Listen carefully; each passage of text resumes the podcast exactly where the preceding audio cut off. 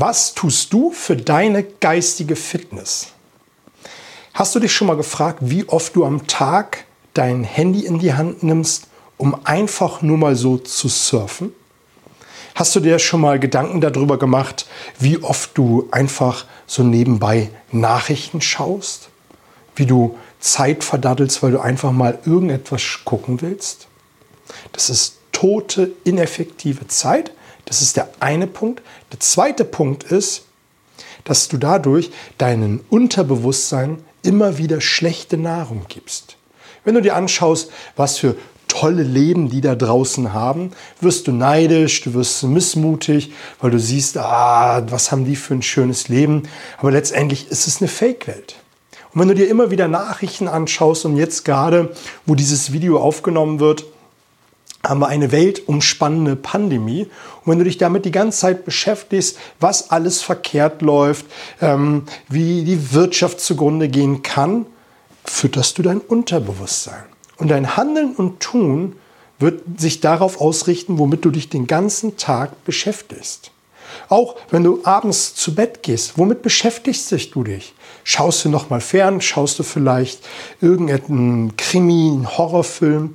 Oder sind deine Gedanken vielleicht all bei all dem, was schiefgelaufen ist? Und vielleicht hast du auch schon mal festgestellt, das, womit du dich am Abend vor dem Schlafengehen am meisten beschäftigst, sind die ersten Gedanken am neuen Tag. Womit du dich kurz vor dem Schlafengehen beschäftigst, sind die ersten Gedanken am neuen Tag. Wie willst du dann optimistisch, positiv, zielgerichtet in den Tag gehen und deine Kunden überzeugen? Das wird nicht funktionieren. Und deshalb schreibe ich abends immer zum, zuletzt mein Erfolgstagebuch, mein Dankbarkeitstagebuch und reflektiere den Tag mit positiven Fragen wie, was habe ich gelernt, was kann ich mehr für meine Ziele tun, damit mein Unterbewusstsein, wenn ich träume und schlafe, alles daran setzt, um die Ziele zu erreichen. Um meinen Fokus darauf aufzurichten, was ich besser tun kann, statt zu sagen, die Welt ist so schrecklich.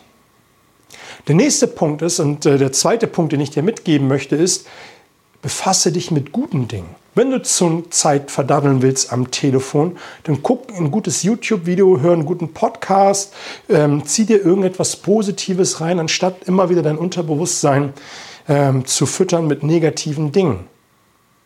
Achte einfach drauf, womit du dich fütterst, damit du dann, wenn du ins Verkaufsgespräch gehst, wenn du jemanden überzeugen willst, wenn du verhandeln willst, das mit einer größeren Gelassenheit tun kannst, weil du dich permanent positiv fütterst. Speichere dir diesen Beitrag, damit du immer wieder nochmal einen kleinen Reminder hast und markiere die eine oder andere Person, damit die davon auch profitieren kann.